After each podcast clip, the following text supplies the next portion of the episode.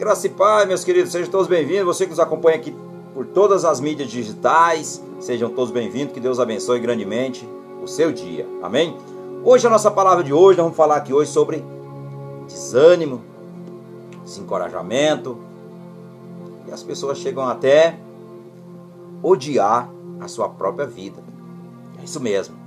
Muitas vezes você ouve as pessoas falar assim, queridos. Eu preferia estar morto, eu preferia morrer. Elas não sabem o que está por trás de tudo isso, desse momento de angústia. É um momento de desespero, um momento, o um momento ali que você está realmente não está em si. Você não está em si. Porque ninguém, ninguém pede para morrer, queridos. Ninguém. Deus é tão maravilhoso. Ele entregou o seu filho amado, Cristo Jesus, para se crucificar, para ser crucificado por mim e por você. Então, primeira coisa, meus amados, você tem que ter na sua mente, no seu coração. Deus te ama. Porém, ele anseia que você venha para a sua presença. E se você não buscar verdadeiramente o caminho, o norte, né? Nós temos que ter um norte, uma direção a ser seguido. Você vai permanecer desanimado, desencorajado, vai murmurar, vai reclamar de tudo. Tudo para você nesta vida é ruim. Então hoje eu vou usar aqui o nosso tema de hoje, vida odiada. Vamos lá, muitas pessoas odeiam mesmo a sua própria vida. Isso não é bom. Verdade. Então, nosso texto de hoje está aqui em Gênesis.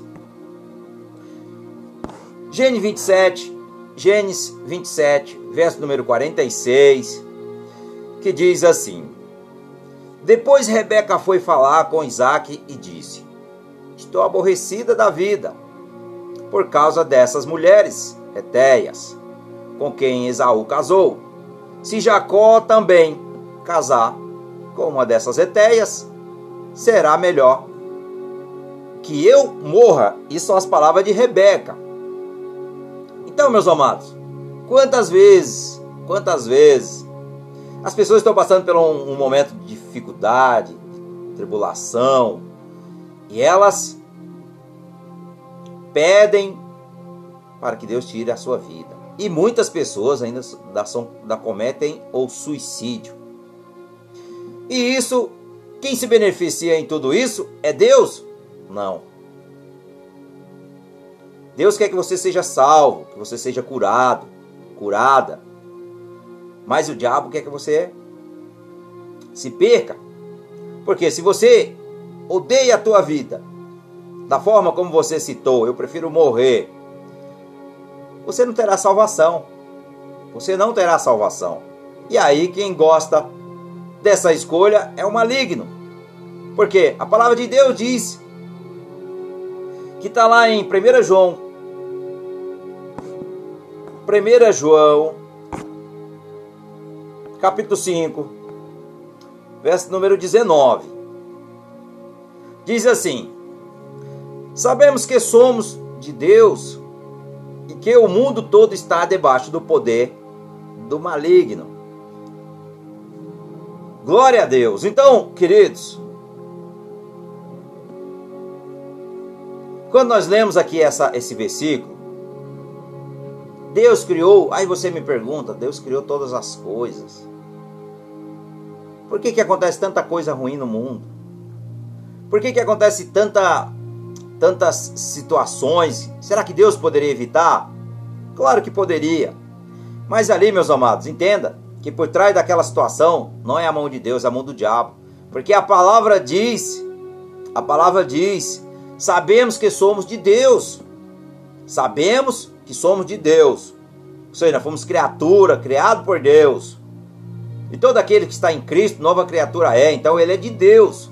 Mas aqueles que não estão na mão do Senhor, aqueles que não estão na obediência, que não não honram os seus mandamentos, seus princípios. Ele está realmente aquele que não honra, ele está em desobediência. E a desobediência gera o quê? Castigo. Porque você saiu debaixo da proteção de Deus e foi andar por conta própria. Então você está entregue ao seu próprio destino. Então, se você está desanimado, você está desanimada, desencorajado, entenda. Sabemos que somos de Deus. Então, se você sabe que você é de Deus, você tem que vir para debaixo da mão de Deus, viver debaixo dessa proteção. Porque o mundo todo está debaixo do poder do maligno. Porque o diabo está aqui na terra e as pessoas às vezes esquecem dessa verdade, porque ele é o pai da mentira, ele é homicida, ele é assassino. É isso mesmo. Ele quer o mal das pessoas, ele quer o mundo, que as quanto mais vidas ele ceifar sem ter o direito à salvação, ele está conseguindo o que ele quer. Ele está conseguindo o que ele quer. Só que Deus quer que nós, queridos, venha para debaixo desta proteção maravilhosa que é do nosso Deus Altíssimo. Ah, mas Deus criou todas as coisas, porque Deus permite. Eu acabei de falar. A desobediência, se você não está realmente em comunhão com Cristo, você não está em comunhão com Deus, você está andando por conta própria, ou seja, o maligno toca em você quanto ele quiser. A palavra de Deus diz também: o maligno não toca nos filhos de Deus. Não, não toca. Se você estiver na obediência. Se você estiver desobediente, ele vai tocar sim. Então entenda isso, para que você não sofra e você não venha viver a sua vida aí reclamando que você precisa morrer. Quando nós pegamos aqui Jonas 4:8, quando Jonas que diz assim, Jonas 4:8 Aparecendo o sol, Deus mudou o vento, Deus mandou um vento calmoso, perdão, oriental, e o sol feriu a cabeça de Jonas, de sorte que ele desfalecia, pelo que com toda a sua alma desejou morrer. É isso mesmo, ele diz aqui. E Jonas desejou morrer e disse: Melhor me é morrer do que viver. E muitas pessoas estão falando dessa maneira. Isso aí que o diabo gosta, meus amados. Então repreenda esse espírito de insatisfação. O que o diabo plantou no coração humano é a insatisfação. Insatisfação é a palavra correta para que você volte a ser encorajado novamente.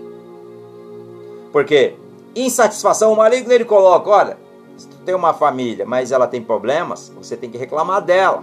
Se você tem um trabalho, o maligno coloca no teu coração que tu tem que reclamar dele. Se você está tendo comunhão com Deus e as coisas não estão tá acontecendo na tua vida, ele fala: para que tu está servindo esse Deus se não está acontecendo nada na tua vida? Está passando por maior luta. É isso que o diabo faz. Ele é o que? Acusador, mentiroso. Então, meus amados, você tem que dizer: Satanás, eu creio na verdade de Deus, na justiça de Deus, eu não acredito. E eu caminho pela fé no Filho de Deus que é Cristo Jesus. Eu não aceito mais as tuas mentiras, das acusações, do engano que tu tem colocado na minha vida. Eu te repreendo na autoridade do nome de Jesus, eu te ordeno, aparta-se de mim. E assim, meus amados, Deus te deu poder e autoridade. Então tome posse dessa, desse poder, dessa autoridade. E não venha reclamar aqui para tirar a própria vida, como eu li aqui dois textos bíblicos, de, tanto de Raquel quanto de Jonas. Então muitas pessoas estão perecendo por falta de conhecimento. Muitas pessoas estão perecendo pela ignorância, de não ouvir a voz de Deus. Deus revela ao seu Deus revela através do seu espírito, o Espírito Santo revela no nosso espírito, ou seja, no nosso coração, e a nossa mente capta essa mensagem. Então, Aprenda a pedir o que você precisa para a sua vida. Em vez de você reclamar, fale, para, fale com o Senhor, porque hoje você tem o direito. Se você é filho, você é filha. Se você ainda não é filho, você ainda não é filha. Você pode fazer isso hoje através de Jesus Cristo, nosso Senhor e nosso Salvador. Creia nele como seu Senhor e Salvador. Confesse ele como teu Senhor. Confesse ele que ele é o Senhor da sua vida. E se arrependa dos seus maus caminhos, dos seus pecados, confesse que você tem pecado, você tem se afastado do caminho de Deus e você tem tentado tirar a própria vida. Você tem reclamado que você não merece essa vida, pois você merece essa vida que se Deus te deu, mas você precisa reconhecer quem é Deus. Olhe para cima, para o céu. É de lá do trono da graça que vem o seu ajuda, é de lá que vem o seu auxílio, o seu socorro. Salmo 121 diz: Elevo meus olhos aos céus, ou aos montes, como em outras versões, de lá virá o meu socorro. De lá virá o meu socorro. Pois quando você olha para cima e que você ora, dobra os teus joelhos e você clama, você está falando com o próprio Deus, o nosso Deus maravilhoso, Deus vivo. Então clame a Ele hoje, abra o seu coração, conte o que está acontecendo com a sua vida, seja verdadeiro ou verdadeira.